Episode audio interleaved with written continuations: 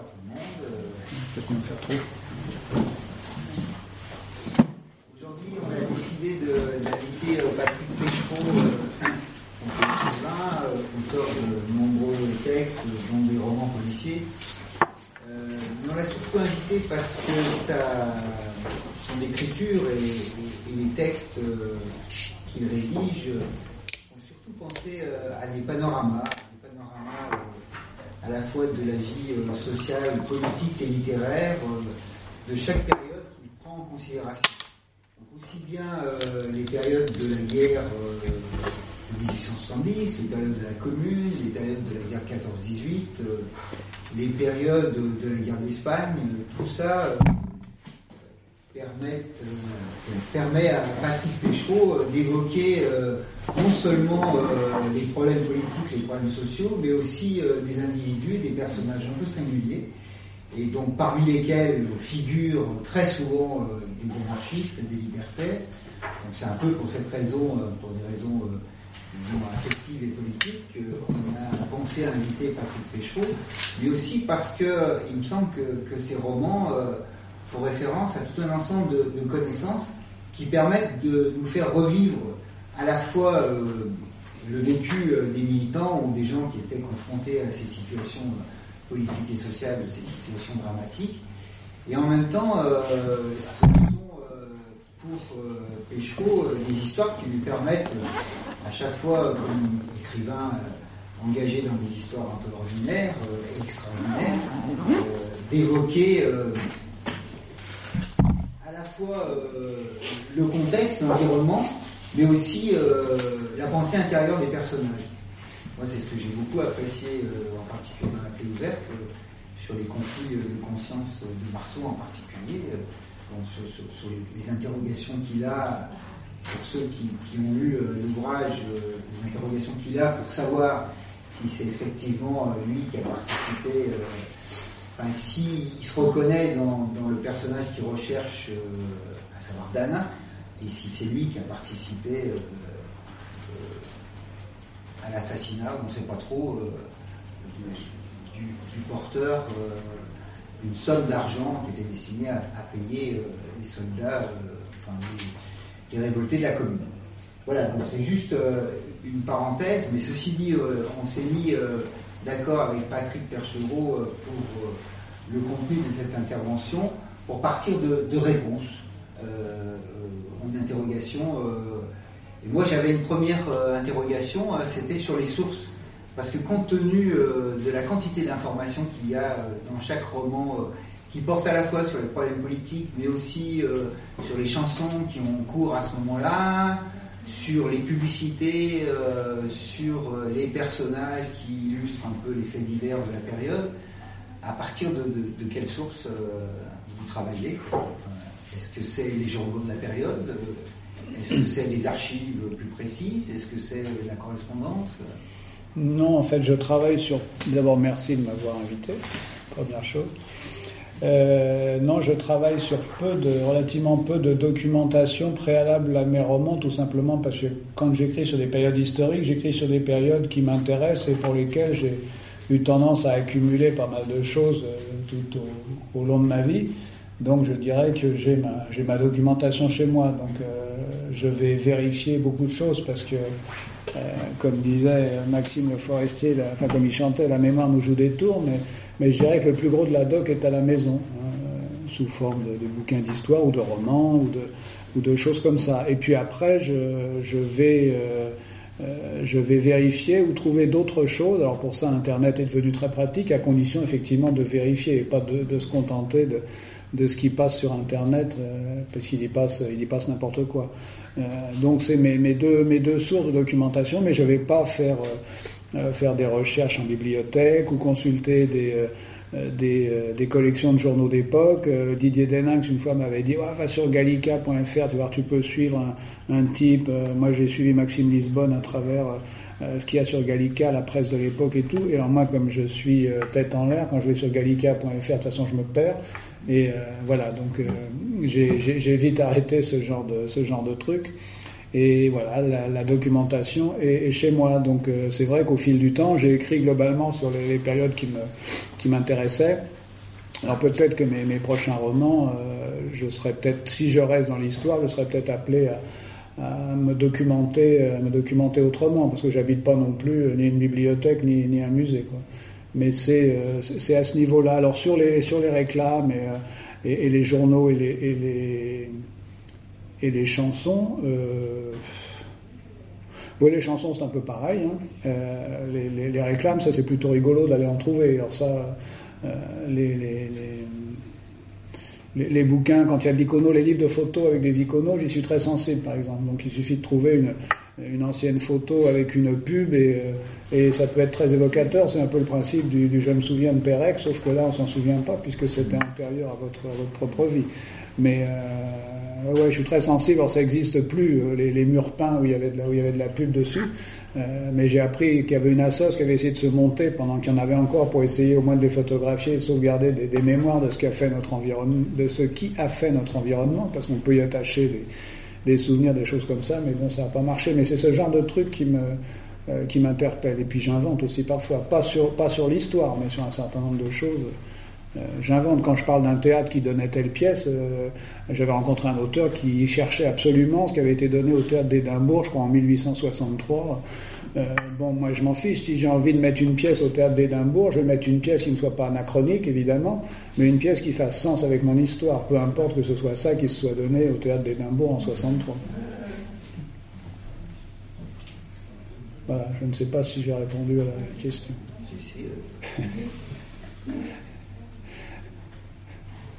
que parmi euh, les lecteurs, lectrices, euh, auditeurs et auditrices, des questions Dans une plaie ouverte au niveau bibliographie, euh, ça va du cinéma muet, une première pellicule, un pâté, à, ça fait un grand fond, plus la commune, plus les bateaux, plus Bill Cody, plus euh, Calamity Jane, ça fait. Euh, c'est gigantesque comme, comme base. Ça, ça, fait beaucoup, oui, mais mais il y a beaucoup de choses qui restent au niveau du rêve. Hein. Euh, alors par exemple, c'est rigolo parce que le, ce qui m'intéressait, c'était de faire un parallèle, parce que l'idée d'écrire un livre sur la commune vient pas de moi. Hein. C'est le responsable de la série noire, Aurélien Masson.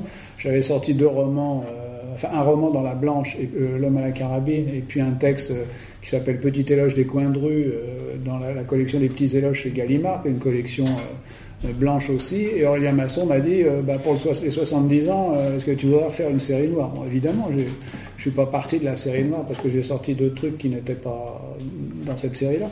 Et euh, il m'a dit, ah, toi, je te verrais bien sur la commune. J'avoue que c'est une idée que, que j'aurais pas eu tout seul parce que je trouve qu'il y a eu beaucoup de pathos sur le sujet et voilà. Euh, J'aime pas trop le pathos, je peux être tenté d'y tomber comme tout un chacun, mais spontanément, j'aurais pas choisi. Bon, une fois qu'il m'a eu dit ça, comme, comme j'aime bien Aurélien, j'ai dit bah oui, oui, c'est une bonne idée. Et puis après, j'ai euh, commencé à, à, essayer de me mettre dans le, dans le bain. Mais justement, pour prendre du recul et pas, et pas tomber trop dans le pathos, euh, j'ai voulu prendre du champ, y compris géographiquement. Et, euh, et je me suis amusé à faire un parallèle qui n'en est pas vraiment un, mais, euh, mais entre des, des, gens qui partaient, euh, euh, ce qu'on appelait encore un peu le nouveau monde à l'époque, pour échapper à la misère, pour échapper à un tas de choses, et qui partaient construire des, une, une, vie qu'ils qu rêvaient meilleure, et puis ceux qui restent, ceux qui à ce moment-là étaient dans un Paris assiégé, qui rêvaient aussi à une vie meilleure. Alors leurs rêves n'étaient pas du tout les mêmes, mais il y avait cette espèce de démarche quand même de, de changer quelque chose, de changer quelque chose à la vie. Et ça se passait à quelques, à quelques années. Hein. La, fin de la, guerre de sécession, ça doit être 1865, si ma mémoire est bonne. Et, et la guerre franco-prussienne, c'est cinq ans après. Euh, voilà. Donc je me suis amusé à, à commencer euh, par parler des États-Unis avec un personnage en fuite. C'est pratique, hein, je veux dire. Voilà, il, s'en va. Et on pense qu'il a franchi les océans. Donc voilà, qu'est-ce qu'il y a de plus porteur de rêve que ce qu'il y a de plus loin Donc donc les États-Unis, ce qui m'a permis d'aborder petit à petit, moi, de rentrer dans la commune par vraiment un, chemin de traverse. Puis en plus, j'aime beaucoup les chemins de traverse. Hein. J'aime pas bien les, grandes autoroutes, euh, même les autoroutes à piétons ou les, trucs comme ça. Euh, D'où cette, euh, cette, espèce de parallèle. Et puis, et puis ce livre qui est construit en plusieurs, euh, plusieurs parties. Et comme c'était une recherche un peu fantomatique, hein, puisque dedans il y a un personnage qui s'appelle Marceau et qui en recherche un qui s'appelle Dana, qu'il a connu quand ils étaient jeunes, ou en tous les cas plus jeunes au moment de la commune, mais qu'en 30 ans, ces souvenirs se sont un peu effilochés, et puis les souvenirs sont aussi ce qu'on en fait. Hein. voilà, je voulais que ça reste un petit peu euh, qu'on soit entre le rêve et la réalité, c'est-à-dire qu'on sache pas qu'on se promène à travers les souvenirs de Marceau. Il y a quelque chose qui pour moi est très porteur de, fantômes, c'est c'est le cinéma, alors surtout la pellicule. Euh, J'ai pas encore cette sensation avec le cinéma numérique, mais le, quand, pas quand je regarde un film, mais je veux dire l'objet. D'abord, il n'y a pas d'objet dans le numérique, c'est euh, cette dématérialisation extrême, euh, mais euh, l'objet pellicule, c'est pour moi vraiment porteur de, de, de fantômes la commune est, euh, est, un des premiers événements de ce type qui a été photographié euh, en France. Euh, les photos de la commune sont pour partie des photos reconstituées, tout simplement parce que les temps de pause à l'époque faisaient que voilà, on pouvait pas. Aujourd'hui, en une seconde, on a pris, je sais pas une centaine de photos. À ce moment-là, bon, c'était pas, c'était pas pareil. Euh, donc déjà, je me suis dit, il y a, y, a, y a, quelque chose qui n'est plus tout à fait la réalité quand on regarde des photos et qu'on les pense euh, fidèles, euh, même si ça se joue à, pas grand-chose. c'est déjà une recréation et, et j'ai fait là aussi un parallèle avec la recréation qu'on peut avoir de ses propres souvenirs, même si on est persuadé que c'est la, que c'est la vérité. Alors avec, avec le cinéma, c'est encore c'est encore autre chose. Les, les, premiers films sont apparus 25 euh, ans, je crois, après la, commune. Enfin, leur diffusion, j'entends, à l'époque, c'était diffusé dans, des foires, dans, les fêtes foraines, dans, des choses comme ça. Et donc, ça m'a permis à la fois d'avoir une petite réflexion sur la mémoire, sur l'image, la véracité ou pas de l'image, la fiabilité ou pas de la mémoire, et puis, euh, et puis la naissance du cinéma qui a quand même été un, un, grand truc. Et là, ça, ça renvoie à la question sur les recherches. C'est comme j'étais parti, euh, mon histoire commence dans l'Ouest américain. Quand j'ai voulu aborder, euh, puisqu'au fil du récit, bon, Marceau retrouve Dana à travers des images, dont un film qu'il voit par hasard dans une, euh, dans une fête foraine, je me suis dit, Dana étant aux États-Unis ou étant censé l'être, il faut que ce soit un film qui vienne des États-Unis. Et donc, qu'est-ce qu'il y a de plus porteur? euh, comme mythologie que le western. Euh, donc j'ai trouvé, là, grâce à Internet, euh, un, un film qui s'appelle Cripple Creek Bar Room. Ce film existe, on, peut le voir, on peut le voir. Et vraiment avec un joueur, on voit les mains non, non, ça c'est. J'ai trouvé ce qui pourrait être le premier western du cinéma, mais à l'époque on disait pas western puisque c'était un film tourné euh, de façon concomitante avec avec l'époque. Hein, donc, euh, non, non, le, Cripple Creek Baroon que vous pouvez voir, qui est tourné par un type qui s'appelle Edwin Porter, qui après a laissé, là il était caméraman, mais après il est devenu metteur en scène. Et alors les, euh, les, les, les spécialistes, les fondus du cinéma muet connaissent Edwin Porter, ce que je savais pas. Hein. Et on le, on le, trouve sur, sur YouTube. Et euh, non, non, c'est la, la, version qui circule, c'est-à-dire celle que je raconte dans le film. C'est-à-dire c'est très très court, ça va faire une minute ou une minute trente. Et c'est un saloon, c'est un plan fixe. De toute façon, à l'époque, on faisait pas autre chose. Hein. Et euh, il y a un type qui voilà visiblement qui est pris de boisson, et il y a une femme derrière le bar, la barmaid, qui lui colle un grand coup de siphon sur le crâne et qui le sort. Voilà, c'est c'est le, le, la, seule, la seule histoire de Cripple Creek Barroom. Mais euh, j'ai voulu la rester fidèle à la vérité historique, c'est-à-dire ce qui est sans doute, il y en a peut-être eu avant, mais enfin moi j'en ai pas trouvé, le premier western du, cinéma américain. Et je me suis dit euh, qu'il y avait sans doute, euh, ou peut-être, une copie qui avait été une copie de travail qui n'était pas celle-là. Donc là je suis parti sur la réalité et j'ai inventé une histoire où Porter en fait avait euh, filmé les mains d'un joueur. Donc je dis voilà comme Dana est connu par son habileté manuelle, il y a des gestes un peu de prestidigitateur comme ça. Donc Marceau le reconnaît à travers ses mains sur une image. Et j'ai imaginé l'histoire où euh, des, des, techniciens, des machinaux, enfin bon, avaient joué au poker la veille, s'étaient fait plumer par un mec et il trouvait que ses mains étaient tellement habiles qu'il demande au metteur en scène qui doit tourner Cripple Creek Barroom, filme ses mains parce qu'on va voir qui triche. Et, euh, et, voilà, donc ça c'est une histoire que j'ai inventée dans la vraie histoire. Donc euh, l'histoire dans la vraie histoire, c'est comme des poupées russes, c'est que le producteur à l'époque, l'histoire des mains, il a dit non mais ça va pas, filmer des mains, ça ressemble à rien, on veut voir des personnages, etc. Donc je vais me balancer ça et je vais recommencer. Et donc il y a une copie perdue de Cripple Creek Barroom, mais ça je vous défie de la trouver.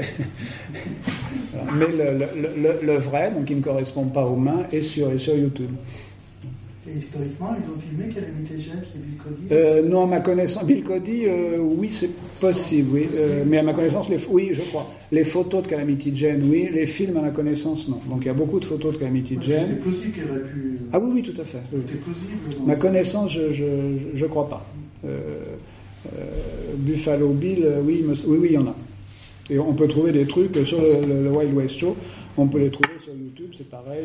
La, scène euh, que je décris de l'arrivée du, Wild West Show, euh, enfin, à un moment, il y a une scène où il filme le Wild West Show et on voit les, les visages qui passent et euh, on ne voit que des visages qui passent. C'est la foule qui va au spectacle, ça, elle est sur, sur YouTube.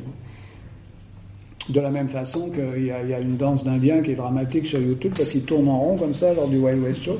Donc je suppose qu'on les a fait tourner en plus sur une petite surface parce que je suis pas technicien du cinéma, mais je sais pas à l'époque, je doute qu'il y avait vraiment des, très très grandes focales, hein, donc des grands angles. Euh, donc non seulement ils tournent, ils ont l'air de s'emmerder à, 2 dollars l'heure, enfin à l'époque c'était beaucoup 2 dollars l'heure, mais en plus ils tournent sur une petite surface, donc les pauvres, euh, c'est épouvantable. Mais les, films sur le, Wild West, on les trouve, facilement sur, euh, Internet. Et là aussi, il y a réflexion sur la réalité et l'écriture de l'histoire les informations sur le transport de, tout ce matériel, tous les figurants, les acteurs, etc., elles sont. Le, le, nombre de, Alors évidemment, après, je me suis amusé à faire une énumération euh, euh, du matériel euh, et, et, dans cette énumération, il y, a des, il y, a des, infos qui sont réelles sur le, nombre de, de, kilos, je ne sais plus trop quel matos, mais comme j'en ai inventé, je ne peux pas dire lesquels sont réels et lesquels sont fausses. Mais c'était gigantesque à ce point. Quand ils sont... Les wagons, ils transportaient oui, oui, oui, oui, ils transportaient les wagons. quand ils sont venus en France, je crois qu'il y a eu, euh, il y a eu plusieurs millions de personnes qui sont venues les voir. Ça a été, ils sont venus à Marseille, ils sont venus à Paris, et ça a été absolument, euh, absolument gigantesque. Ça, on ne peut pas s'imaginer aujourd'hui que, euh, qu'en, 1905, si ma mémoire est bonne, euh, des spectacles drainaient comme ça des trucs euh, presque aussi gros, plus gros que, que certains spectacles aujourd'hui, quoi. Alors qu'il n'y avait pas les moyens de transport, il n'y avait pas les... Non, c'était, euh, c'était faramineux. Et les chapiteaux... L'expression est restée, parce qu'on dit marmot pour. Ouais, ouais, ouais, les chapiteaux, c'est du style qu'on voit dans le plus gros chapiteau du monde. Des grands chapiteaux comme ça. Ah, tu m'en demandes beaucoup, mais ça devait être des trucs comme ça. Type-là, Oui, des trucs immenses. Oui, c'est de la toile. Hein. Non, c'était fabuleux et ça a concouru à une espèce d'écriture de l'Ouest, euh, parce que tout le monde a besoin de mythes, hein, donc cela, les mythes ont été revisités euh, avec les gentils blancs, les moins gentils indiens, euh, les, cow-boys pétaradants, et, après le, cinéma a repris en fait cette, écriture de la réalité bah, pour la mythifier, mais comme avec tout archétype, hein, je veux dire, les films de chevalerie qu'on voit. Euh, je pense que les chevaliers n'étaient pas aussi euh, chevaleresques. Euh, les films de samouraï, c'est pareil. Et les, et les, polars avec le, le détective privé, c'est la même chose. Ce sont des mythes, des mythes inventés. Hein. Chandler dit que les, les, détectives privés, les vrais, c'était des brutes incultes. Et voilà. Alors que, alors que son, son Philippe Marlowe, on a tous envie un peu de lui ressembler. Voilà, comme tu casses les mythes. Mais toute, euh, culture ou, euh, ou ce qu'on appelle sous-culture euh, forge des mythes. Hein, hein. Il y a un Lyonnais qui chantait, je crois que c'était Kent, qui chantait On a besoin d'héros, d'héroïnes. Il y avait un jeu de mots, mais.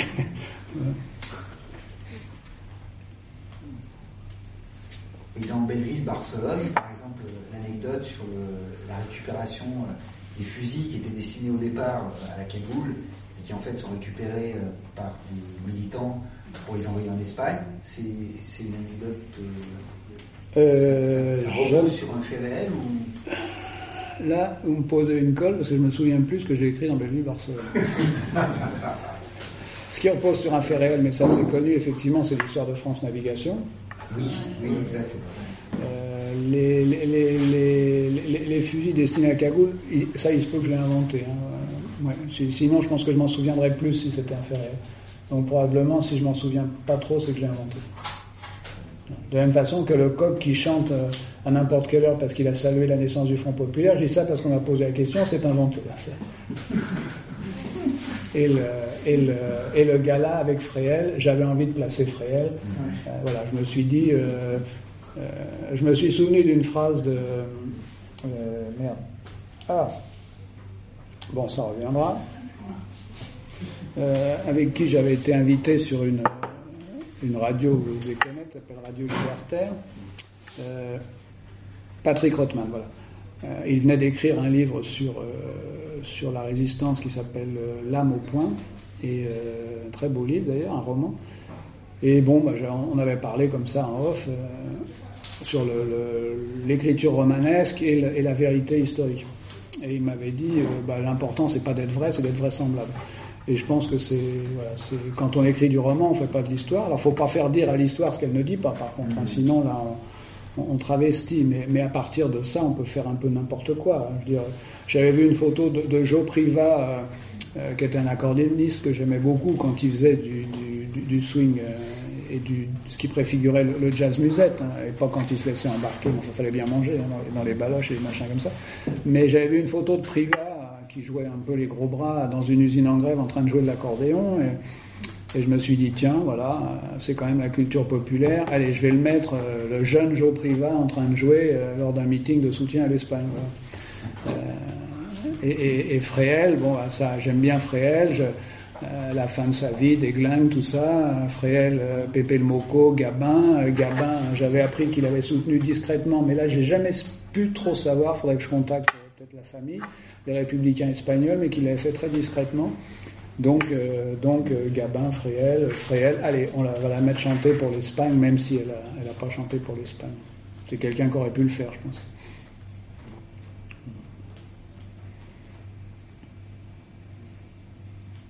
Et comme ça, c'est bien de, de, suggérer. Il y a parfois des lecteurs. Bah, dans Belleville, Barcelone, il y a un lecteur qui m'a dit oh, la scène où la scène où il y a Gabin, j'aime bien. Il n'y a pas de scène où il y a Gabin. Mais c'est l'atmosphère, je pense que c'est effectivement ça, c'est l'atmosphère. Il y a une atmosphère des années 30, du cinéma français, noir et blanc, euh, on retrouve vraiment euh, dans des villes Barcelone. Quoi. Et au détour d'un truc, il y, a, il y, a, un moment où il y a un bar qui est dévasté par, euh, par des, des, des, des, fachos, des croix de feu, et, et je, je, dis que bon, bah, les, les, les, voisins sont cotisés, ils ont, ils ont retapé le bar et tout, et que c'est Gabin qui a offert le percolateur. Et que du coup, le, patron du bar, il a appelé le perco la bête humaine. Et, et, j'ai peut-être fait un anachronisme parce qu'en vous parlant, je me demande si la bête humaine n'allait pas postérieure le film. Mais voilà.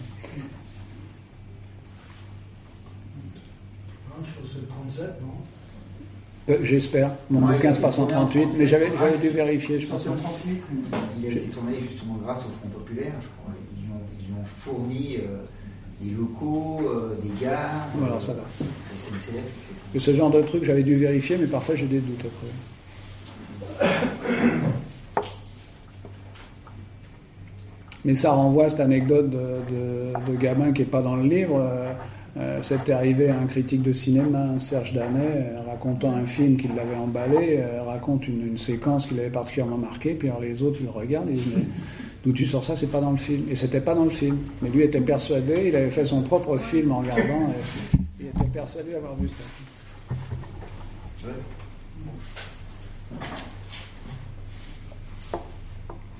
Donc moi, ce qui frappe aussi dans, vos livres, c'est l'atmosphère, justement. C'est la, capacité à, générer une espèce d'atmosphère euh, qui nous plonge euh, comme si on était dans une salle de cinéma en train de voir un film noir et blanc de cette période-là.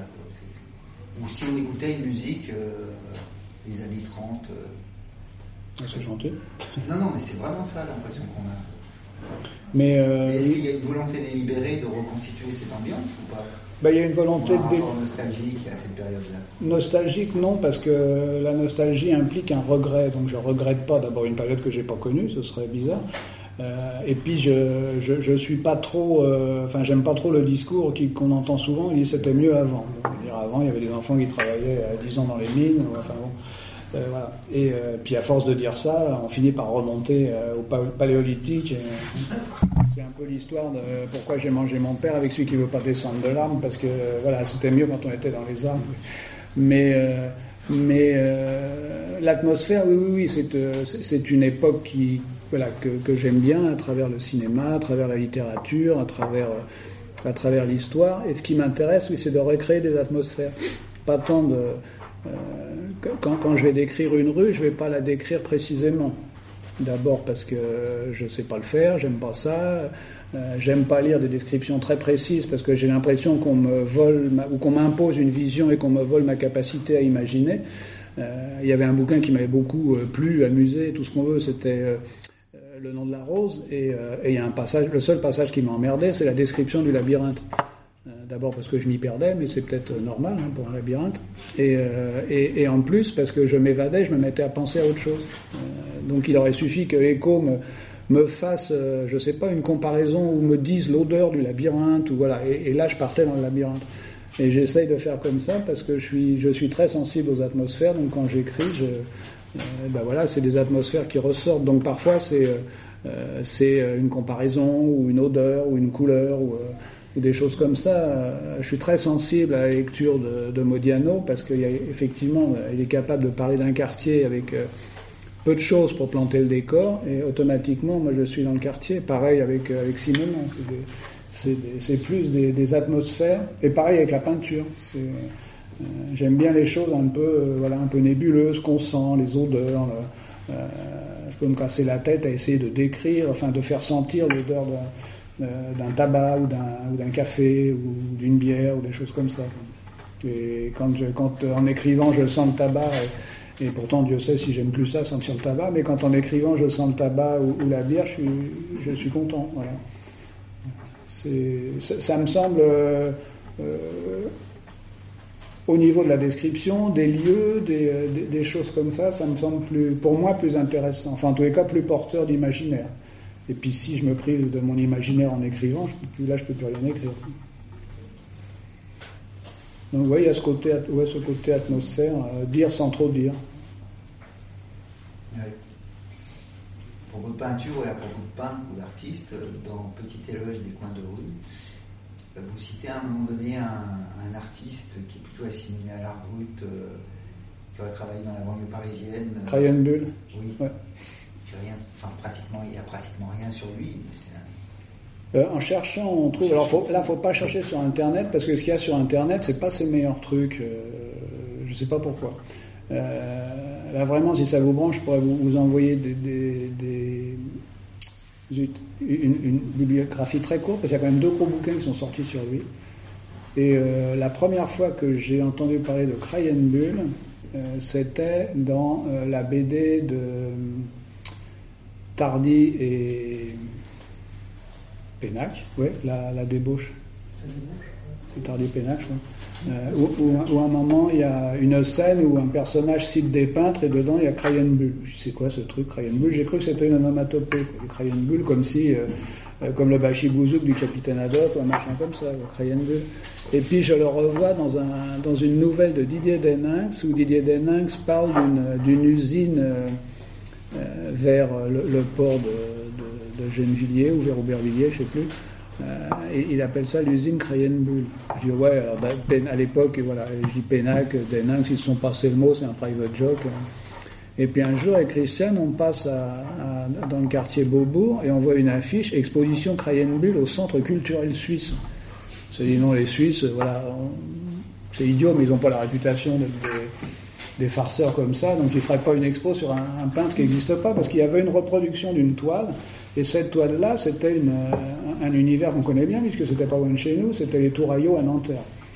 Et donc on va à l'expo Bull au centre culturel suisse, donc ça existait bien, hein, Bull, et on découvre un peintre euh, assez extraordinaire, avec une vie assez extraordinaire, qui a quitté la Suisse euh, en vélo, qui est venu en France, je ne sais plus dans quelles années, qui a vécu dans le bidonville d'Argenteuil, dans le bidonville de Nanterre, qui a peint de façon, là, ses premières toiles, c'est vraiment des toiles euh, complètement euh, espèce de, post-impressionnisme, euh, peinture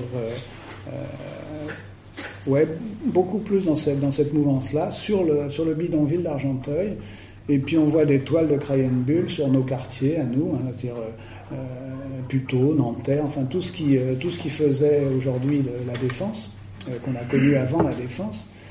Et, et voilà, donc c'est un, un vrai peintre qui a euh, qui a peint euh, ces rues du quotidien, euh, qui a peint la construction de la défense. C'est tout à fait étonnant parce qu'on voit des chantiers, on voit des grues, on voit des maisons en démolition, qui a peint les gens qui, vivaient là, c'est-à-dire les portraits qu'il fait Euh, il y a, je me souviens d'un portrait qui s'appelle Ahmed, c'est un balayeur.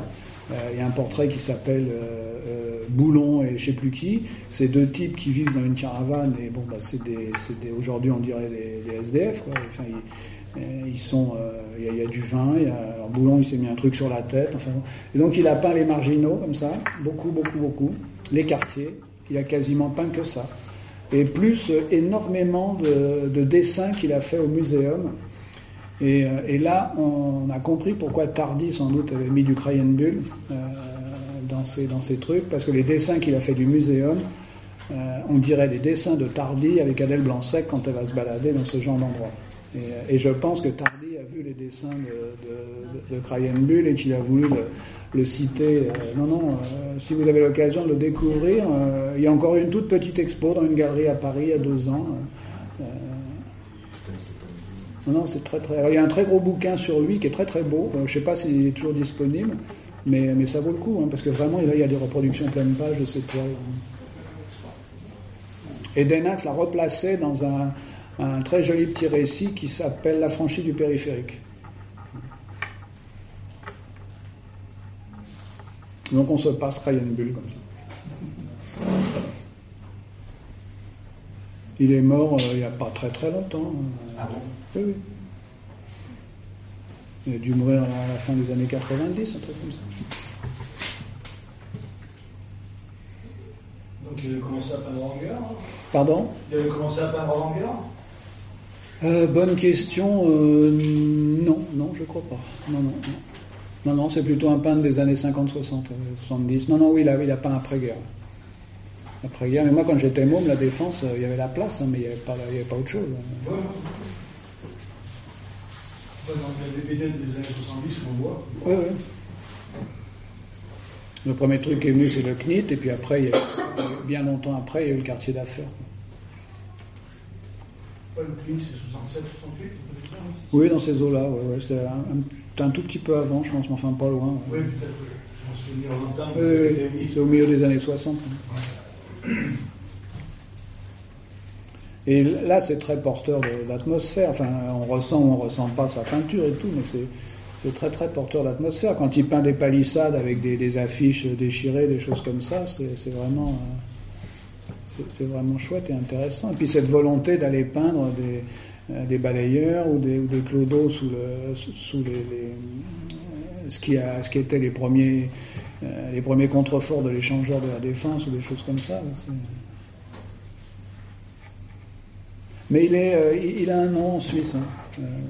C'est pas, c'est- pas, pas un inconnu. Ici, euh, oui, mais. euh, Ah, et puis il a vécu toujours. euh, J'ai vu des photos de lui à la fin de sa vie. Il a vécu toujours en, dans les bidonvilles où. Pardon? Il a vécu toujours en banlieue parisienne quand il était installé en France. Il a vécu très longtemps dans les bidonvilles. Il n'a pas toujours vécu dans les bidonvilles parce que parce qu'à la fin de sa vie, il n'y avait plus. Hein. Mais il a vécu très longtemps dans les bidonvilles. Oui, oui. Ah oui, il avait une, il avait une caravane.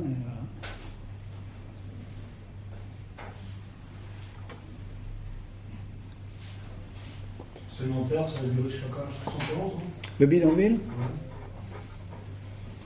euh, Oui, c'est la, la fin des années euh, la fin des années 60, début des années 70, puisqu'on le voit. Euh, oui, oui, il y en avait. Moi, j'étais au lycée de Nanterre en 73. euh, il, y avait, il y avait plus de bidonvilles, euh, mais il y avait encore des, il y avait encore des bouts de traces. Oui, c'est ça, les début des années 70. ouais. Oui, oui. Et avant, c'était la plaine des ferrailleurs qu'on voit dans Max et les ferrailleurs, que je vous conseille de, de lire, si- parce que maintenant, il a été réédité. hein, donc, euh, ouais.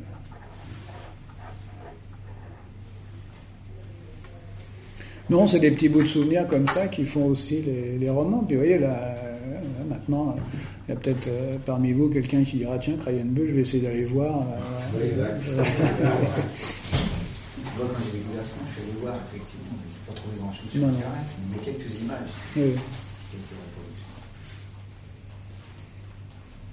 Et sinon, par rapport à la bande dessinée, euh, vous avez eu une collaboration avec Tardy des fois ou pas? Non, Parce que c'est du tout.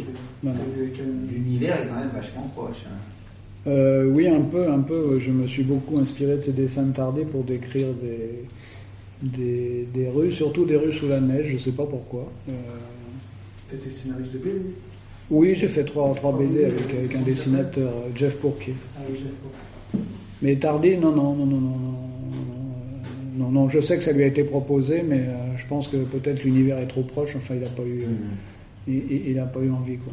Et, euh, enfin, c'est pas moi qui lui ai proposé, moi, ça m'amuserait pas à proposer quoi que ce soit à quelqu'un. Mais, euh, non, non, mais ça fait partie des, des gens qui m'ont inspiré. Il y a beaucoup de peintres, de dessinateurs ou de photographes dont je me suis servi pour, avec Tardy, j'ai vu qu'il y avait une, il y avait une scène, il, a- il a travaillé au, au décor de Un long dimanche de fiançailles, et il y avait plusieurs, euh, il y avait plusieurs trucs qui faisaient très tardi. hein. Il y avait cette espèce de, veuve noire là, qui, qui flingue un mec sous un pont. euh, euh, ça, c'était complètement tardi. Mais il y avait une, euh, un, truc qui m'avait, une image qui m'avait fasciné. C'était euh, euh, dans un décor euh, détruit par euh, par la guerre. Il y avait un Christ qui pendait, qui était plus sur sa croix, et j'avais trouvé ça très très fort. Et, euh, et, je me suis euh, resservi de cette image dans, dans Belleville, Barcelone. Entre-temps, je l'avais vu dans un tableau d'un des peintres euh, qui travaillait pour le journal L'Illustration. Euh, parce qu'il y avait des peintres qui ont été envoyés sur le front, euh, des photographes, il y a des peintres. Je me suis dit, putain, il y a des mecs qui peignaient comme ça, ça devait, ça devait tirer de tous les côtés, puis eux, c'est leur truc, c'était quand même assez bizarre. Et euh, et- il y a un tableau, effectivement, qui est assez saisissant, où on voit un Christ qui pend comme ça, dans un, je sais plus dans quoi, près d'un cimetière. Et je me suis dit, tiens, ça se trouve, Tardy aussi, il a vu ça, quoi. Ou alors s'il l'a inventé, c'est que... Et je me suis servi de ça, parce que ça m'a inspiré une scène, ce Christ, ce Christ qui pend. euh, je m'en- suis servi parce que je l'avais vu sur une toile et sur un dessin de Tardy, et que ça m'avait permis d'imaginer quelque chose. C'était peut-être une réalité. De- Ah, c'est possible, oui, oui, bombardements. Ah bah le peintre, il l'avait forcément vu, hein, je pense, parce que c'était, hein. ils, ils s'inventaient pas trop, quoi. Alors Tardy, peut-être il l'a inventé parce que dans sa tête, ça lui évoquait quelque chose, ou peut-être il a vu la toile, c'est possible. Et on crée toujours à partir de quelque chose. hein, c'est, euh, c'est rare qu'on, s'embarque dans la création. Si quelqu'un d'amnésique, je ne sais pas comment il ferait. Quoi. S'il avait aucune image enregistrée de, de tableaux, de photos, de souvenirs, et s'il avait oublié tout ce qu'il avait lu, euh, ça doit exister, hein, mais euh, peut-être oui, des gens qui peignent euh, euh, subitement des couleurs, des machins, mais je pense qu'on est tellement, on est fait que des gens qui nous ont précédés, puis après on reconstruit dessus. hein.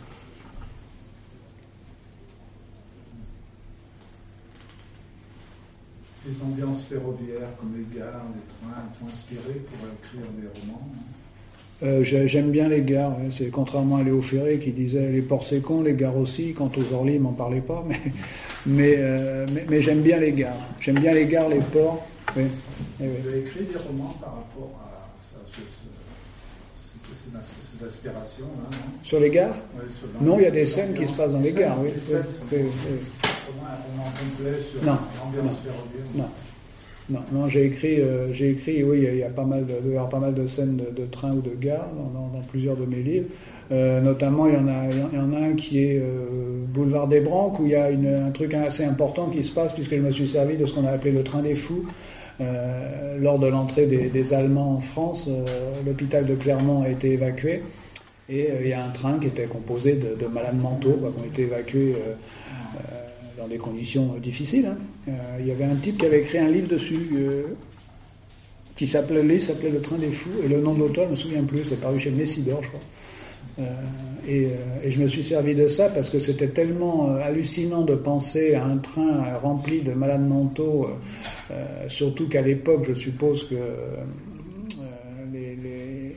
certaines maladies mentales se manifestaient de façon beaucoup plus forte puisqu'il n'y avait pas la gamme de, hein, de traitements qu'il y a aujourd'hui. Et avec ces, ces univers de gares bombardées, euh, euh, de, de malades en souffrance euh, mentale et de, et, et de trains, ça c'était c'était quelque chose d'assez d'assez impressionnant. Donc il y a pas mal de scènes de gare, dans, mais plutôt de gare euh, qui passent un mauvais quart d'heure dans, dans Boulevard des Branques. En 14 ans, encore. Pardon? En 40. Les Allemands de 40. En 40, en 40. Et c'était Clermont qui avait été évacué? Ouais. Non, non, Clermont de l'Oise, pardon. Ah, Oui. Non, non. C'est vrai que chez nous, euh, franciliens, ouais, ouais, ouais. euh, quand on dit tu sors de Clermont, c'est voilà, c'est pas Clermont-Ferrand. Nous, c'est Clermont-Ferrand. Surtout depuis peu, bah, c'est la région. maintenant. Clermont. On est une grande région.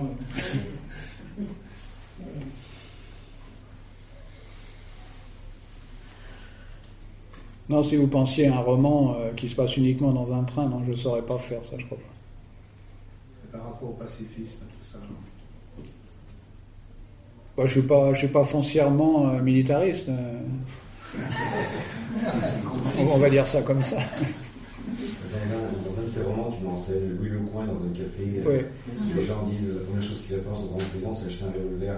Et très peu de personnes, moi j'étais partie d'un groupe qui s'appelait Louis Lecoin, et tout le monde le prenait pour un pacifiste. Personne ne le connaissait, ces épisodes armés. Euh, il va tirer sur un gars de la CGT dans un congrès. Euh, il y a toujours un revolver sur lui en fait. Mais euh, oui, oui, bah, oui, oui, le- des jeunes, hein bah, c'est- c'était un pacifisme, mais c'était pas, c'était pas non violent. Quoi. Puis il a évolué, tout, il a évolué tout au fil de sa vie. Je pense que, je pense que dans la dernière partie de sa vie, euh, il se promenait. D'abord, il voyait plus le pauvre, mais de toute façon, il se promenait plus avec un revolver. Il avait plus envie de tirer sur qui que ce soit. Mais euh, oui, il y a eu l'évolution du personnage, et puis il s'est jamais défini comme un non violent en plus. Tu l'as pas connu, toi? Hein?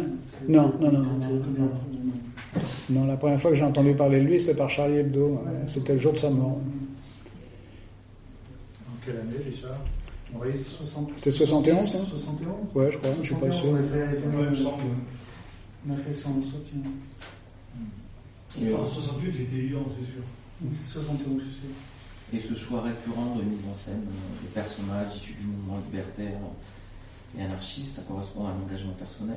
Un engagement, non, mais une formation, oui, sans doute. Oui, oui, oui. Oui, pas un engagement, mais une, formation. Oui, on est tous. euh, euh, voilà, on est tous. euh, Il y a, des, gens, des milieux, des atmosphères qui vous ont plus marqué que d'autres. Et, oui, oui, bien sûr. je me suis amusé à mettre en scène Le Coin, mais là, c'était aussi pour. Euh, pour rendre un hommage. Et puis euh, j'aime bien passer des trucs, donc euh, je me suis dit bah, peut-être que quelqu'un, en voyant Louis Lecoin, comme le nom est un peu... La première fois j'ai entendu parler de Louis Lecoin, le nom m'avait amusé, Lecoin, ça, là, on peut faire des, jeux de mots, Lecoin, machin.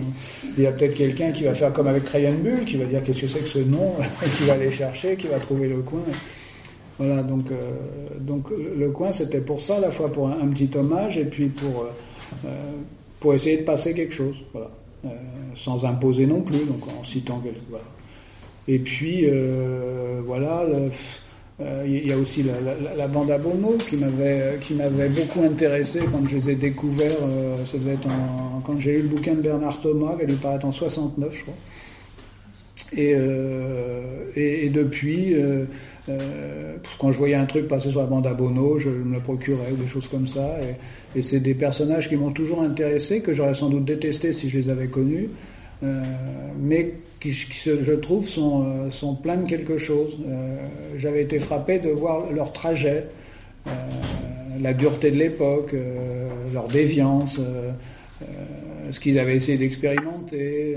Je me dis, tiens, X, je ne ferai pas le calcul mental, mais X années avant les, les années euh, post-68, il y avait déjà des gens qui, euh, qui avaient une réflexion sur l'aliénation du travail, mais à l'époque, euh, je veux dire, il y avait une violence dans le travail qu'on peut même plus soupçonner aujourd'hui.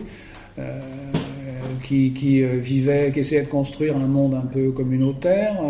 Euh, dit tiens, il était végétarien, ce qui me les a rendus immédiatement sympathiques, hein, puisque moi je le suis, des choses comme ça, et je me suis dit quelque part, euh, voilà, ces, ces gens qui faisaient partie d'une tendance du mouvement anarchiste inventaient des modes de vie euh, qui ont pu euh, attirer une partie de, ma génération, dont, moi d'ailleurs, Euh, voilà. Euh, et, je me suis attaché à plusieurs, à plusieurs de, à plusieurs d'entre eux.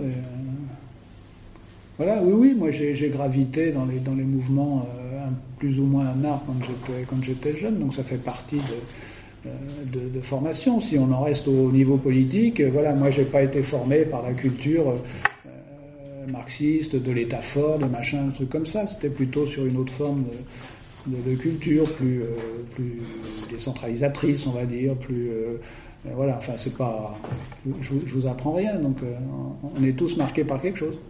Donc, grâce à toi, j'ai connu, je te remercierai toujours, hein, a longtemps, Jean Mila et Léo Mallet. Donc je sais que c'est deux personnages que tu bien. Oui, oui. J'ai vu que j'ai vu que vous aviez une- la, la- la thèse de, de Pierre Goya là qu'il a vulgarisé pour en faire un bouquin sur, sur Jean Mila. Oui. Donc euh, je sais pas, ça t'influence un petit peu ces auteurs Ah oui, oui, ils m'ont influencé tous les deux. Moi, j'ai découvert, j'ai découvert d'abord Mallet. Alors, je sais que Malais a une mauvaise réputation parce qu'il a fini raciste comme par deux, etc. Mais euh, je pense qu'il était surtout très aigri. Il était surtout très aigri, il n'a pas supporté. euh, dans Lara, quoi. bah, autant Lara, il avait moins de raisons. De... Si, il avait des raisons d'être aigri. Lui, il a, il, il a- il- voilà, il a cuvé sa haine. euh, sa haine a démarré avec la nouvelle vague. Mais, euh, mais voilà, bon, c'est pas. Non, non, non. Mais, euh, mais c'est pas pour ça qu'un certain nombre de films qu'il a fait méritent pas d'être d'être vus. hein. Euh, Malais, j'ai découvert euh, au début des années 80 quand des gens comme euh, Jean-François Villard, qui était un très grand auteur de polar, Bayon Cazoar dans l'IB, euh, l'ont découvert. Et puis j'ai lu des articles dans l'IB, dans le Matin de Paris à l'époque sur Léo Malais, euh, qui étaient oubliés. Quoi. Et quand je l'ai lu, je me suis goinfré tous les, tous les Nestor Burma. Et c'est un personnage qui est resté. voilà, j'ai vécu avec Nestor Burma pendant des années s'appelle Nestor, quand même. Mon personnage s'appelle Nestor. Et on, on dirait vraiment du Lomalais parfois. Euh, L'ambiance euh, des rues, des machins comme ça, oui, l'écriture, non, parce que Mallet était un personnage très anticonventionnel, mais il avait une écriture extrêmement classique, par contre. Très, très classique. Euh, il était capable de, euh, d'employer les imparfaits du subjonctif. Euh, voilà, ce que je ce que je fais pas. D'abord, je sais pas les employer, puis en plus, aujourd'hui, ça sonne, voilà, littéralement, ça, ça sonne pas très bien. Mais euh, non, non, oui, oui, Mallet, oui, oui. Et, et, ses poèmes, euh, je vous les, conseille. Ses poèmes surréalistes, c'est quelque chose. Il a fait partie du groupe surréaliste et c'était pas une figure mineure. Euh, enfin, si, c'était une figure mineure par rapport à d'autres, mais je dirais c'était pas la 18e roue du carrosse. il a dirigé la revue La main à la plume hein, quand, juste avant la guerre de, de, de 40. Euh, il a découvert le surréalisme dans des conditions encore plus euh, romanesques que celles que j'invente dans les brouillards de la butte, puisqu'il les a découverts en livrant un bidet. Voilà, il était livreur de bidet. Et, euh, et il est tombé, il allait livrer un bidet dans une maison close, enfin qui était pas close à l'époque, mais euh, et euh, il passe devant la librairie José Corti, il voit une brochure La Révolution surréaliste. En Révolution, ça lui plaît bien, surréaliste, il sait pas ce que c'est, il achète la brochure. Hop, la révélation, il écrit des poèmes, il s'essaye à l'écriture automatique, il envoie ça à Breton et, et Breton demande à le rencontrer en disant voilà. Puis il intègre le mouvement surréaliste, il devient proche de Breton pour qui il a toujours eu une grande grande admiration et de, et de Benjamin Perret pour qui, avec qui il était très très lié.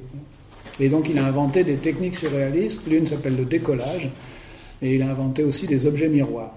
Le décollage, c'est que c'était un- une amorce de street art, c'est-à-dire qu'il se baladait dans les rues, il décollait des affiches, et sous les affiches publicitaires, on en décolle une, il apparaît autre chose, et il finissait par faire apparaître des, des espèces de réalités euh, oniriques à travers les décollages d'affiches. Et les objets miroirs, c'est des objets dans lesquels il insérait un miroir, et selon l'angle sous lequel on regardait, eh ben, la réalité prenait des, des, jours différents. Et puis il a fait des mannequins aussi qui ont été exposés il y a quelques années à, à Beaubourg euh, lorsqu'il y a eu l'exposition qui s'appelle La Révolution surréaliste. Il avait fait un mannequin qui avait choqué Breton parce que c'était un mannequin de femme et à la place du sexe il y avait un, un- un de ces petits sachets qu'on gagnait dans les foires avec de l'eau et un poisson rouge dedans. Et Breton qui était très prude lui a demandé de retirer ce mannequin. Donc oui, Malais, oui, euh, Amila aussi bien sûr.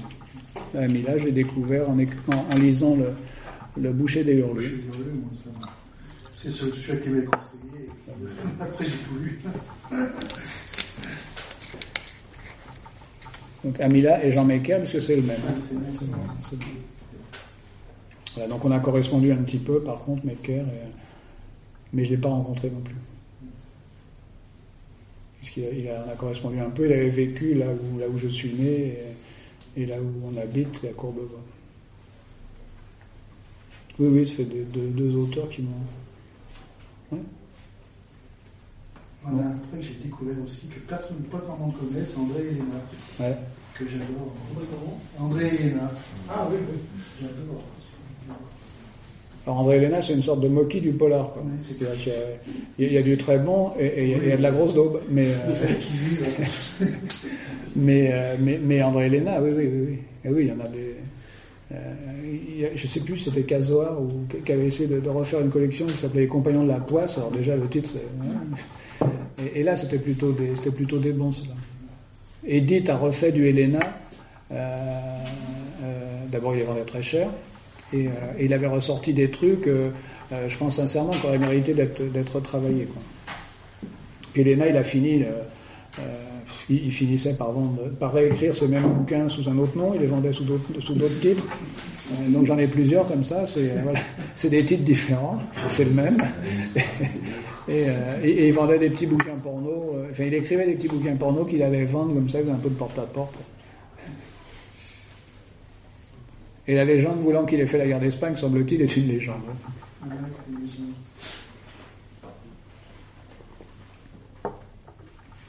L'enfant connu de, de, l'histoire- de, de c'était la trilogie noire, ça se Ouais. vendait le plus à la grille dans les années 80, Ouais. plus que les Burmands en fait. Ah ouais. Ah ouais le soleil n'est pas pour nous, sur au trip, et le troisième, euh, le seuil n'est pas pour nous, sur trip.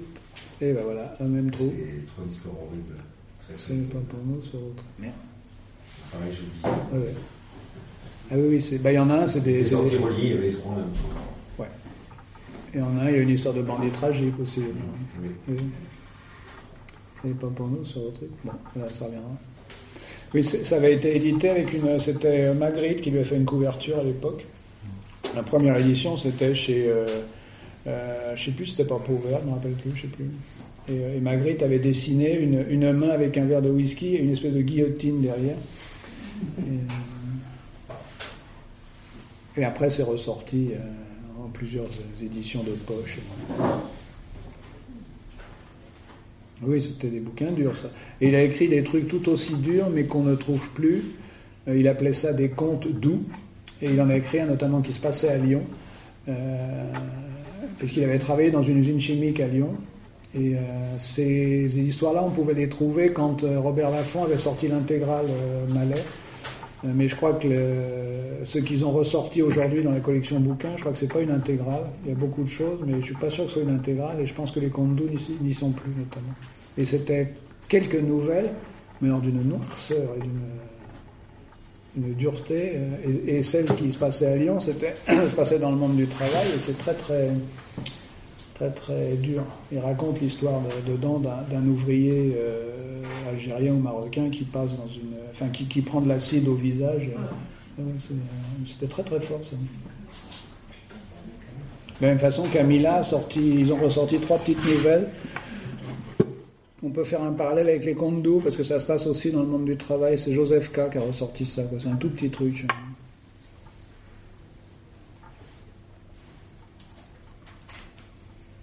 Il a fait des collages, Malais aussi. Il a fait des tas de, trucs.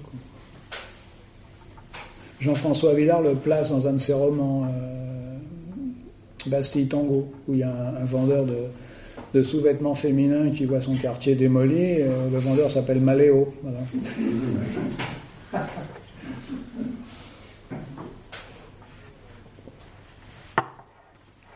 Et les, tous, les, tous les objets euh, importants appartenant à Malais sont à, à la médiathèque de, de Montpellier maintenant. Ouais. Et c'est dans des salles réservées. euh, Enfin, faut demander pour les avoir accès. quoi. Il était à Montpellier. Pardon Il est né à Montpellier. Oui, oui. Et son fils a, a donné tous les, tous les chouettes trucs, il les a donnés à Montpellier. Il y avait une grande expo, et puis maintenant ils sont dans des salles réservées sur rendez-vous. Mais il y a des, il y a des objets de, faits par Dali, faits par Breton, euh, qui avaient été offerts à Malais. C'est à la médiathèque de, du, du Polygone, la fin d'Antigone. Et C'est la grande, là, je sais plus comment elle s'appelle, oui, ça doit être ça. ouais. Celle-là. Ah Le catalogue de l'expo, c'est un gros bouquin, c'est toujours disponible, ça s'appelle Léo Malher entre Aubercaille.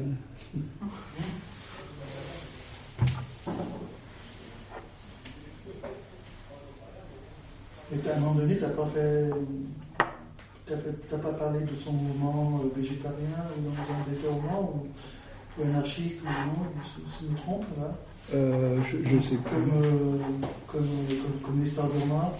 Bah, j'ai fait une jeunesse de Nestor Burma, enfin en trois volumes, la saga des brouillards. là. Ouais, dans. Et j'ai bien dû le mettre, euh, bien dû le mettre les végétariens. mets ça, le mouvement euh, végétarien ou végétalien, je sais plus, euh, des anarchistes, de, Oh, sûrement, c'est souvent que je fais de la pub pour les végétariens. végétariens, je sais plus. Tous ces courants des années 30, ça, c'est. Ouais, ouais. Problème d'avant. Mais Oui, d'avant,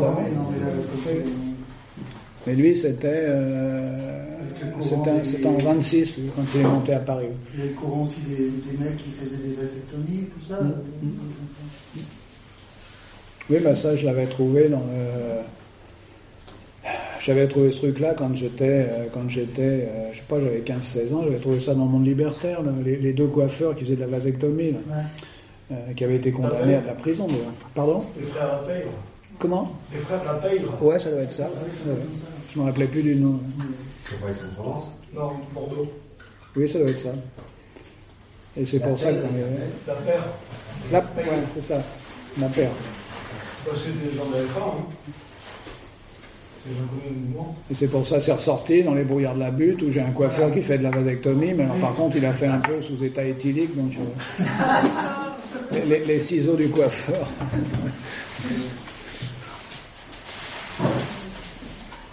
Un de frères, ça parle pas l'autre.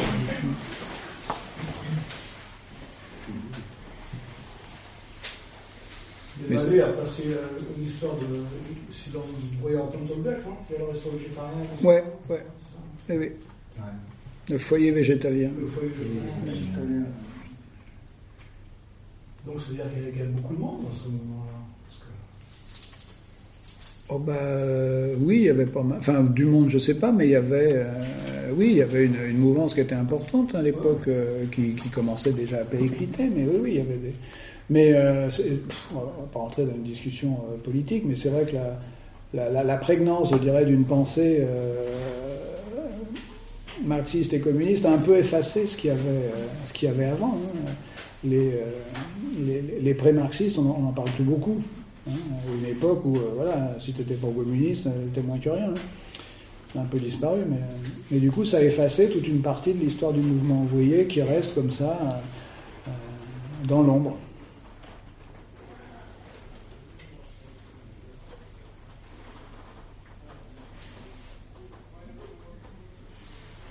Dans une pluie ouverte, tu utilises plein de mots euh, très durs à comprendre.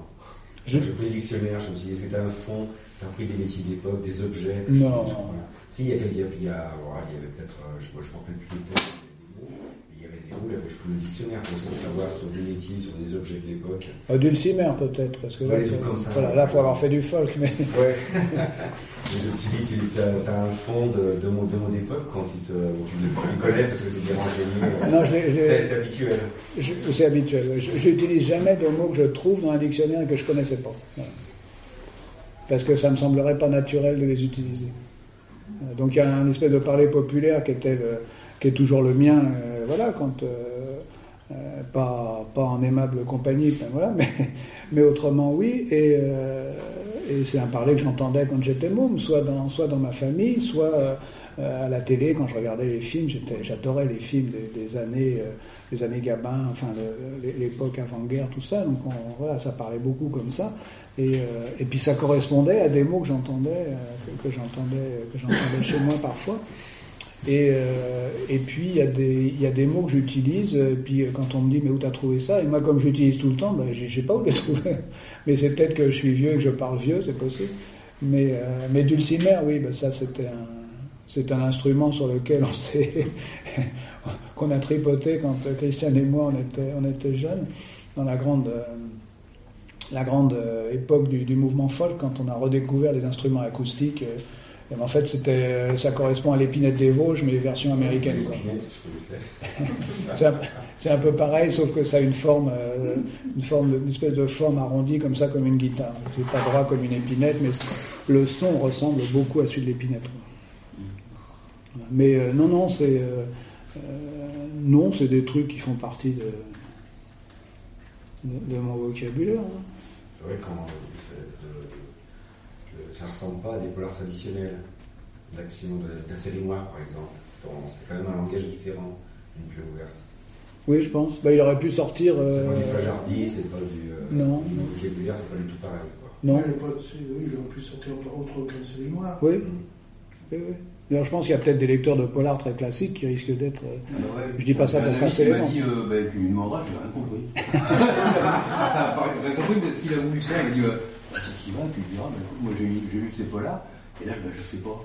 je sais pas où je suis. Ça l'a, ça l'a tout. Euh, Non, mais qui bah, sait- mais, mais Oui. c'est bien parce que je vois qu'il est pas tout seul à être un peu perturbé, donc euh, je lui relis. Non, non, mais qui ne sache pas où il, il va, ça me semble normal. D'accord. Je vais lui dire ça.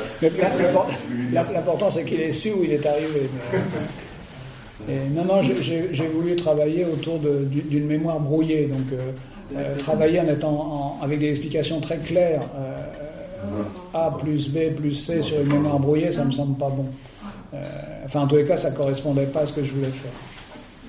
Donc, j'ai voulu que ce soit euh, que ce soit euh, quelque chose dans lequel euh, euh, si on aime, on se laisse embarquer sans chercher à comprendre. Ça se met en place progressivement. Donc je sais qu'il y a des gens qui sont déstabilisés au début et puis euh, qui voient comment ça se met en place. Euh, J'ai vu des lecteurs effectivement qui sont déstabilisés, d'autres qui me disent quand on est arrivé à la fin, là on a tout pigé donc on a recommencé juste pour le plaisir. Et euh, mais oui, je, vou- je voulais que ce soit un peu euh, un, un peu brumeux, mais j'espère que ça ne l'a pas été suffisamment quand même pour que personne ne comprenne quoi que ce soit. Non, non, mais déstabiliser, c'est le mot. Moi, je ne l'ai pas encore lu, alors je, je pose la question avant comme ça. Non, puis il y a le côté aussi, euh, commencer la commune avec euh, un quart du bouquin qui se passe dans l'Ouest américain. Il y a des gens qui sont pressés d'arriver à la commune et qui disent Mais putain, j'attends M. Gouret, c'est pas le bon. c'est- Qu'est-ce que c'est sans tromper de couverture Moi, je pense qu'il faut lire. Bon, j'ai fait une bêtise cette fois. Il faut lire très vite ce roman. Et là, j'ai fait une bêtise parce que j'ai commencé juste un petit peu avant. Je vous le dis, hein, j'ai fait- le festival Lumière et j'ai vu 30 films, euh, 30, 25 films cette semaine-là. Et je pouvais pas. euh, je l'ai laissé tomber une semaine, tu vois. Et euh, j'ai eu du mal à le reprendre. Alors que je l'aurais lu d'un coup. Euh, Ah, vous lisez comme vous perdu, voulez. Mais euh, oui, je comprends. parce qu'il y, y a beaucoup de personnages et on retourne à l'arrière. Il y, a, beaucoup, il y a pas mal de retours en arrière et encore une fois, il y a des trucs qui s'emboîtent petit à petit. euh, mais c'est vrai que j'avais commencé à travailler à des, constructions de récits un peu déstructurées depuis, depuis Tranche-Caille, je pense. Euh, L'homme à la carabine, c'est pareil. euh, voilà, c'est aussi, aussi quelque peu déstructuré comme construction. Donc il y a des gens qui aiment, d'autres qui aiment pas. voilà, c'est un peu comme quand on. Je dirais pas que c'est comme quand on parle du Dixieland au, au free jazz, parce qu'un un bouquin écrit comme le free jazz, ce serait quand même assez, assez dur à lire. Mais, mais voilà, c'est un peu, un peu comme ça. Je voulais vraiment qu'il y ait un côté. Euh, Marceau se perd dans sa propre mémoire. Et ça, c'est assez sensible dans, dans l'écriture, euh, Mm. la perte de, de Marceau. Mais quand euh, vous avez remis le manuscrit à, à Gallimard pour la collection série noire, ils n'ont pas tiqué un petit peu sur l'aspect historique, parce que c'est rare quand même, les polars, on ça remonte parfois aux années 50, et puis maintenant ils rééditent des trucs des années 30. Mais des polars qui se déroulent au 19e siècle, c'est relativement rare série noire. Il y a quelques exemples américains, euh, je me souviens plus, il y a eu il y a quelques années un, polar américain en série noire qui s'appelait vallée de la mort ou quelque chose comme ça, avec un titre à rallonge qui se passait au moment de la guerre de sécession. Et sinon, euh, c'est relativement rare. En série romans- En série il n'y en a pas, je pense. il y en a pas, non, il y en a dans. La remise du manuscrit, ils ont pas tiqué un peu, ils ont Euh, bah non, puisque l'idée que ça se passe à cette époque-là venait du, du directeur de la série noire, donc d'Aurélien. Donc sur l'époque, non, il n'a pas tiqué. Et, si- S'il m'avait dit écris un bouquin qui se tiens, j'aimerais bien que tu écrives un bouquin qui se passe pendant la commune, et puis qu'à la fin du manuscrit, il me dit mais putain, pourquoi tu m'as écrit un truc qui se passe pendant la commune? Bon. Non, mais c'est rare. hein. Mais euh, en série noire, oui. Euh, je, crois que l'époque l'intéressait. Je crois que peut-être aussi il voulait pouvoir euh, avoir un peu de trucs historiques dans sa dans sa collection. Et, euh, voilà. Mais maintenant, je pourrais pas remonter plus haut. hein. Pas faire un polar qui se passe pendant la Révolution française ou le Moyen Âge. Il y a des collections spécialisées dans le polar historique, mais, moi je me sens. Collection grande détective, Ouais, polar ouais, historique, ouais, ouais. euh, qui se passe au Moyen Âge, Ouais. qui se passe euh, aussi en Italie. Ah oui, ils toutes les époques. florentine de Gérard Delteil avec Mm. Savonarole et Machiavel. C'est Ouais. pas mal de trucs comme ça. Et ils sont quasiment spécialisés dans ce, dans ce créneau-là maintenant. Ouais, ouais. Bah, ils ont fait 100 150 000 fois le monde d'Europe. Il y en a. Ouais. Et, et, deux- et 200 000 fois, le- s'ils avaient fait que le nom de la rose. Mais ils ont fait le Da Vinci Code en 150 000. Non, non, ça c'était c'était une demande. Donc. Ils auraient pu être euh, désorientés par effectivement le- la construction, euh, ce qu'ils avaient fait avec l'homme à la carabine. Moi, je l'avais donné à la série noire, ils l'ont publié dans la série blanche parce qu'ils trouvaient qu'effectivement les lecteurs de, polar allaient être très très déstabilisés. Celui-là aurait pu être publié, je pense, euh, de, la même façon. Alors c'est le handicap parce que les lecteurs de polar, effectivement, qui aiment une construction beaucoup plus classique dans le, polar, euh, il y en a qui risquent voilà d'être déstabilisés.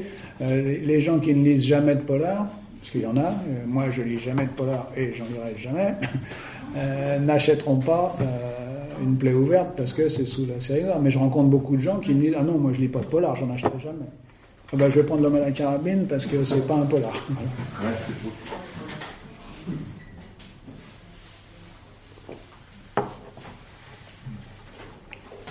Non, mais je crois qu'il faut essayer de rentrer dedans. Alors, on peut ne pas aimer du tout ce que je fais, ça c'est, je veux dire, chacun aime ou aime pas. hein.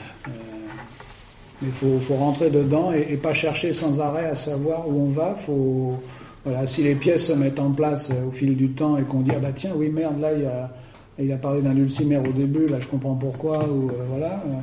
euh, Les futurs projets, c'est quoi? La trame Les futurs les projets, c'est quoi? Euh, les projets. Alors là, je viens de finir un travail que m'avait demandé un dessinateur qui s'appelle Joe Pinelli, qui est un travail autour de la guerre de 14. Euh, donc je ne sais pas après ce que lui en fera. mais, euh, euh, et les projets, les projets, bah, le projet c'est pas forcément un roman, ce sera peut-être un recueil de nouvelles, dont le fil rouge sera peut-être la peinture. Euh. Pardon? Ben, j'espère qu'il y aura- sera dedans. oui. Oui, Je vois pas comment il peut ne pas être Ouais, dedans. toute la journée. euh, Non, j'avais sorti une nouvelle dans, dans les petits polars du monde il y a, il y a deux, deux ans, je crois, euh, autour d'un tableau de Frédéric Bazille, et puis finalement, ça m'a donné envie de continuer avec d'autres tableaux. Vous connaissez Frédéric Bazille Eh, ouais. Eh, ouais.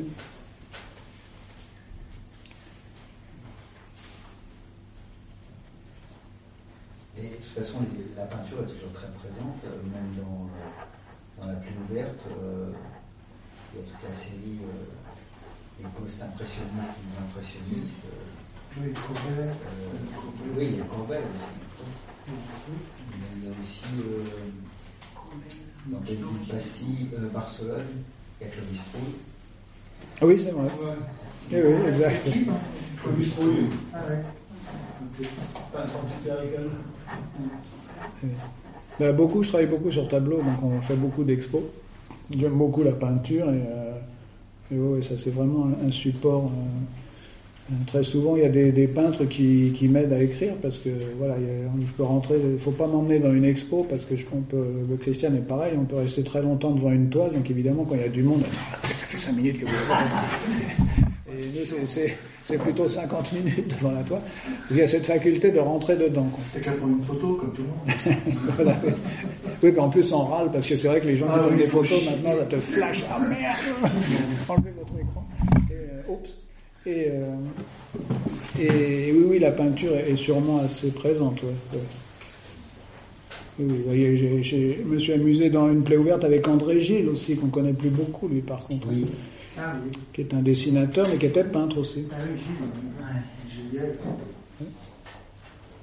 Et il est surtout connu pour le lapin à Gilles, puisqu'au le départ, c'était ouais, pas, lui, c'était à Gilles. Maintenant, on a connu. Bon, c'est pareil. Non, je déconne. J'ai appris ça l'autre jour. Alors, par contre, je suis allé chercher les, les, les, les écrits euh, euh, sur. euh, là, j'étais content de moi parce que j'ai trouvé sur Gallica. ouais. Il a écrit quelques souvenirs. Il appelle Souvenirs parisiens, je crois, André Gilles. Et il y a des trucs qui m'ont servi. ouais. Ah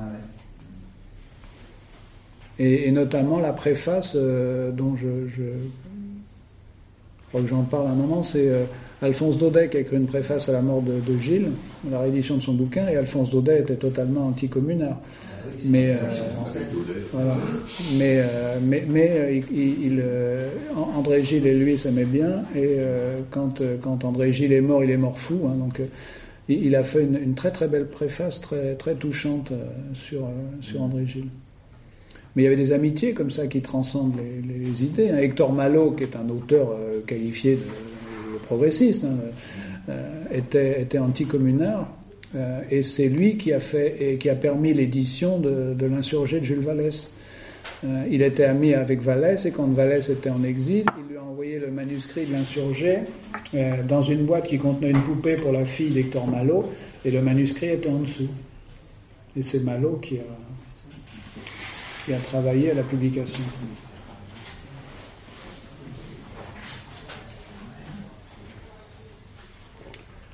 De la même façon qu'il y a des communards qui n'ont pas très bien tourné. Quand je parle de- du, du général Cluseret, qui est un personnage haut en couleur, euh, voilà, il a fini élu à l'extrême gauche du, du Parlement, mais il collaborait à- au journal d'Édouard Drummond, qui était le, le penseur antisémite. hein. Donc, ce qui est intéressant aussi, c'est de prendre les gens euh, pour ce qu'ils sont à un moment donné, et pas pour euh, et pas de les enfermer dans une dans une espèce de boîte.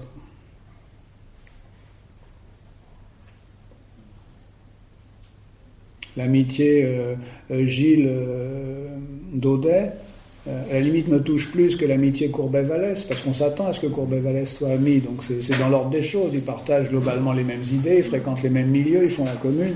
Bon, ils sont amis, c'est normal. Une amitié de gens qui pensent des choses radicalement différentes, mais dont, l'affection reste, c'est, voilà, je trouve c'est touchant.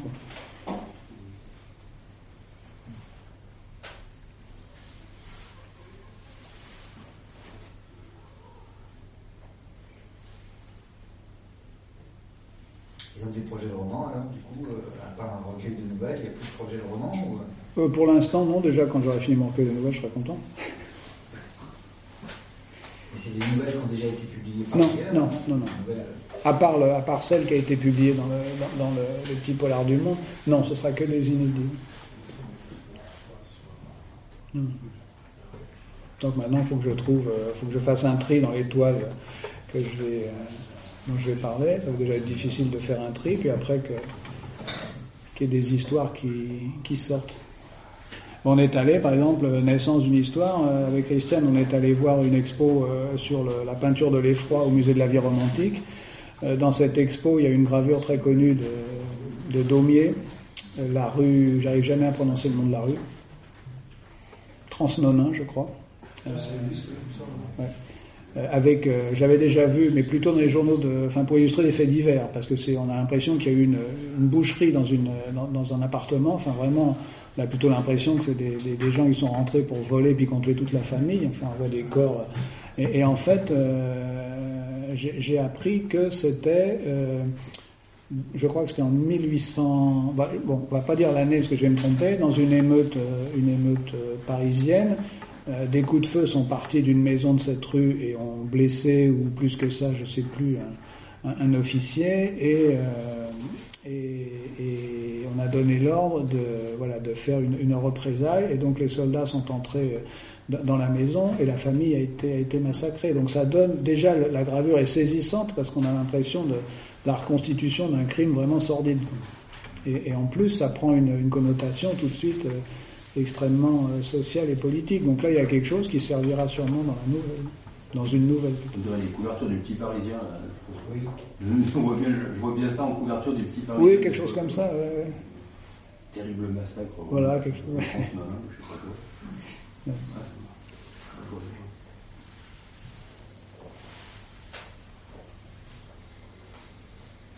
Voilà.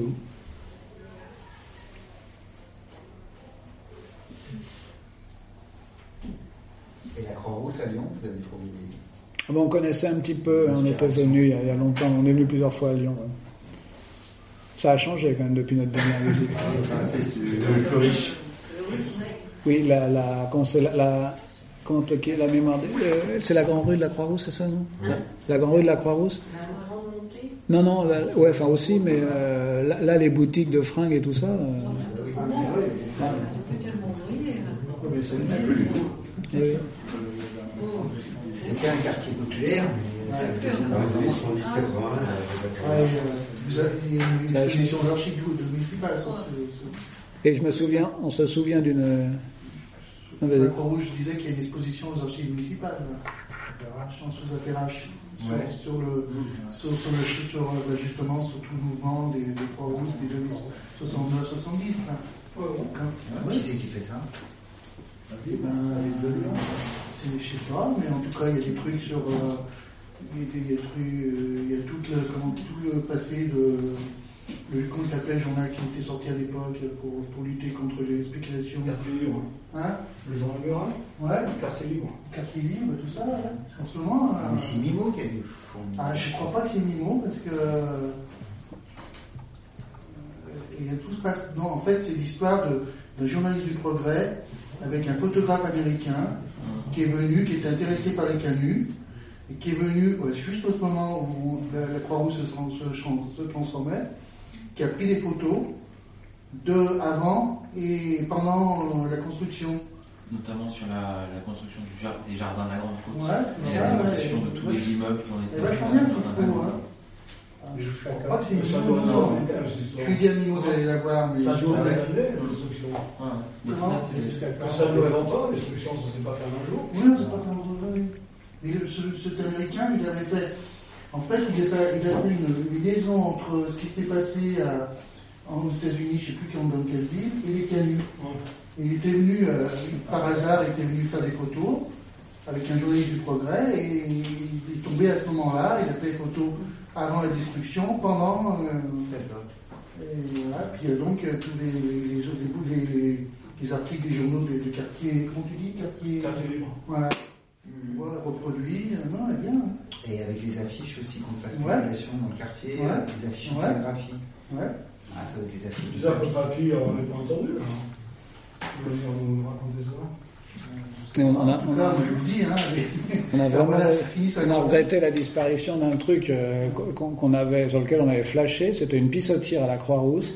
Et tout autour, Ah oui. c'était les, les Ah frères Jacques qui urinaient. Ah, Il y a eu une plainte euh, de la part d'Hergé au départ. Le peintre qui avait fait ça Ouais. avait représenté euh, les Dupont, je crois. Non, c'était les frères Jacques Non, mais. Avant, Avant. d'accord.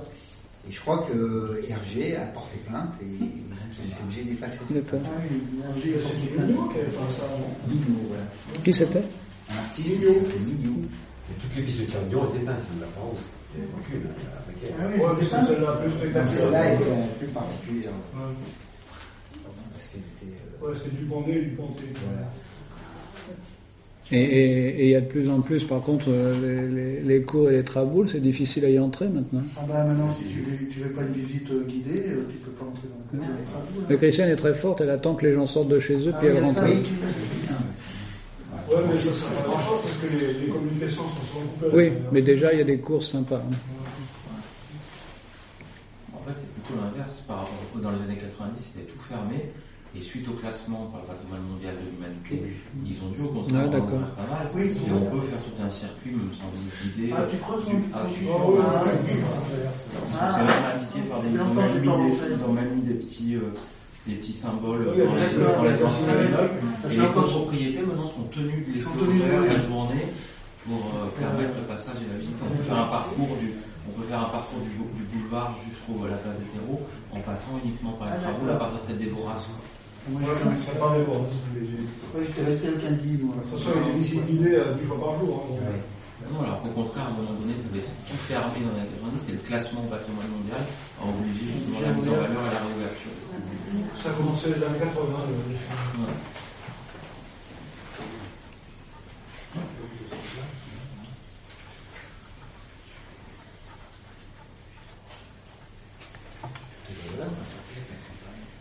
Mais, mais vous avez d'excellents restaurants végétariens. Bon Oui. C'est- Vous n'avez pas la ville, hein, dans- Hein? La ville Lyon, c'est plutôt les charcutailles. Hein. ouais, ben justement, ça, ça, ça a changé. Et il y a du végétarien. Des végétariens, des véganes, il y a quartier, ici. Ici aussi? Oui. Oui, un verre. Oui, Ah, je sais pas, oui. oui. Il y en a aussi ici? Parce que même à Lyon, même la salle de lentilles, t'as du lardon. Hein. Oui, à Quai du Polar, maman, il nous emmenait toujours à, à- merde, aux fédérations, là, comment ça s'appelle, au bouchon des fédérations. J'ai- jamais pu expliquer aux mecs que, voilà, non pas de lardon dans ma salle. Ah, oui, c'est dur. Et justement, quel polar, quel bilan vous en faites Euh, je suis pas venu à. Quai du Polar a un principe qui me semble juste et qui- qui n'est pas que celui de Quai du Polar, c'est d'inviter des auteurs qui ont sorti quelque chose dans, dans- dans l'année. Donc euh, les, les années où j'ai rien sorti, ben, je suis pas venu, et les années où j'ai pas sorti de Polar, mais où j'ai sorti des trucs dans la blanche, je suis pas venu non plus. Donc euh, la dernière fois que je suis venu à Quai du Polar, c'était euh, soit Soleil Noir, soit Tranche-Caille, je sais plus, donc ça remonte quand même à, à peut-être à 6 ans, quoi. Ouais, 6, 7 ans, un truc comme ça. Et ça, ça a commencé à devenir gros. J'avais connu Quai du Polar la première année, il n'y avait personne. Ça se passait à la galerie des terreaux, il faut dire qu'il y avait un temps, quasiment la tempête. Et on avait été en prison plus de trois fois. Oui, On a été à Saint, présenté un peu, je me rappelle, tout on avait passé l'après-midi avec des, des prisonniers de Saint- Saint-Paul. Ouais. Et tu avais parlé de ton, je ne sais plus quel roman. Tu étais venu Ouais. pour. C'est pas mal. Et moi j'étais en tant que bibliothécaire. Et je trouve que ça devient, le, je vais pas cracher dans la soupe Ouais, parce que j'y- j'y j'y retournerai, mais je trouve que ça devient le, le- le gros truc, gros euh, truc. le gros truc. Mais bon, il faut aussi sans doute des gros trucs. Mais, euh, mais c'est vrai que voilà, quand on signe, je- il y a des moments où je me dis, je devrais m'appeler peut-être Péchereau avec un haut barré euh, pour, pour faire norvégien, parce que voilà, il y a des modes dans le polar. Et, et quand on signe, à côté de- Surtout, j'ai euh, j'y suis allé parce qu'il y avait, il y pu rentrer Il y Ouais, ouais, ouais. Parce que moi le samedi j'ai- démissionné. Quand ça fait comme Non, ça. mais je- je- j'avais bien regardé le programme, je m'étais arrangé pour y aller du style le matin. Ah ouais, donc, c'est ça. euh, Parce que euh, l'après-midi, euh, j'avais fait une manie, je me rappelais tout. Il y avait une queue comme ça. Moi je déteste quand c'est comme ça.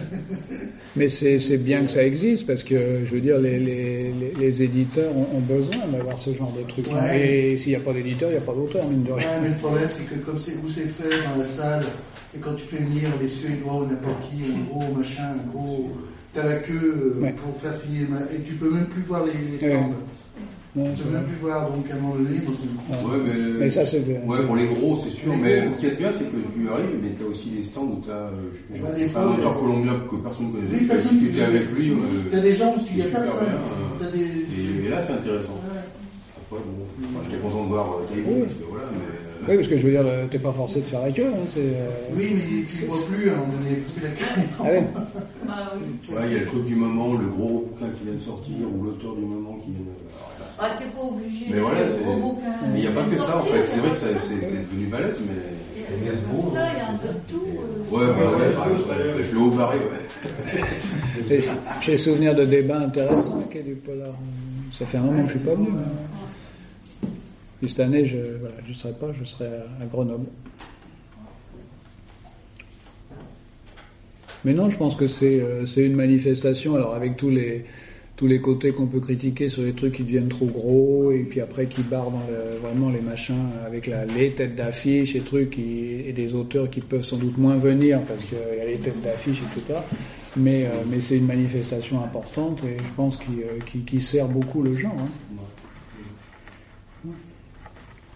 Et puis les, les, les gens qui font la queue, c'est pas c'est pas les éditeurs qui leur disent de faire la queue, c'est eux qui font la queue. C'est Ouais, mais c'est des gens qui veulent des dédicaces, donc c'est pas bien. Ouais. Il y a du monde dans les débats aussi, si ma-. Ouais, mais ceux qui, font la, qui font la queue euh, en faisant le serpent comme les, comme les là, c'est c'est des gens qui sont là pour la euh, J'ai été cho- j'ai été frappé, par exemple, il y avait l'auteur de euh, La Cité de Dieu. Il était là, et personne. Personne. personne, personne. Euh, Le film a eu beaucoup de succès, mais. Ouais, mais quand même. euh, il n'est pas tombé du ciel non plus. Euh, bonne soirée. Mais bon, Gérard, tu m'appelles. Ouais, je t'ai bien. Allez, bonne soirée. Je ne vous parle pas de festival lumière parce que j'ai des boules. Pourquoi C'est de pire en pire. Bah, Je ne suis pas allée cette année que Tarantino, c'est lui qui avait. je, je suis pas Depuis allée cette année. Tarantino, c'est c'est- c'est devenu sponsor. Donc tout est pas réservé pour les. cinéphile, hein, Tu, toi, pas peux pas rentrer dans, la- dans, les, dans les gros trucs. Ah non. C'est tout réservé aux sponsors. Ouais. Et les mecs, ils se taillent parce qu'ils s'en foutent complètement du film, parce qu'en plus, le film qui est proposé, c'est pas un film de l'époque. Euh, cette année, c'était un je sais pas quoi. Alors, le pire, c'est que le film muet, avec musique, tout ça, Là, c'est les sponsors qui sont bien placés, puis toi, tu es sur les côtés, et ceux qui payent. Ah non, Ah, c'est- le c'est- et les mecs, ils, au bout de 10 minutes, ils se font chier à se filmer. En plus, cette année, c'est un derrière. c'est tout vide après. C'est C'est c'est bien un festival socialiste. pratiquement. Hein C'est bien un festival socialiste. Je sais pas si voilà. Eric Jadot. Voilà, c'est, euh, voilà, c'est- ça, c'est le truc, euh, c'est complètement les morts. Alors, tu vois, moi, je vais voir le vieux film, comme ça, je me fais pas chier. Il n'y a personne qui est là. parce que- Bon, les vieux films, tu peux les voir aussi au cinéma opéra. Pas mal de films. On va Les mettre vieux un terme films, à- très très intéressants. Merci en tout cas. Ben, merci 30, à vous. 35, même des films. euh, Désolé, j'ai tapé dedans.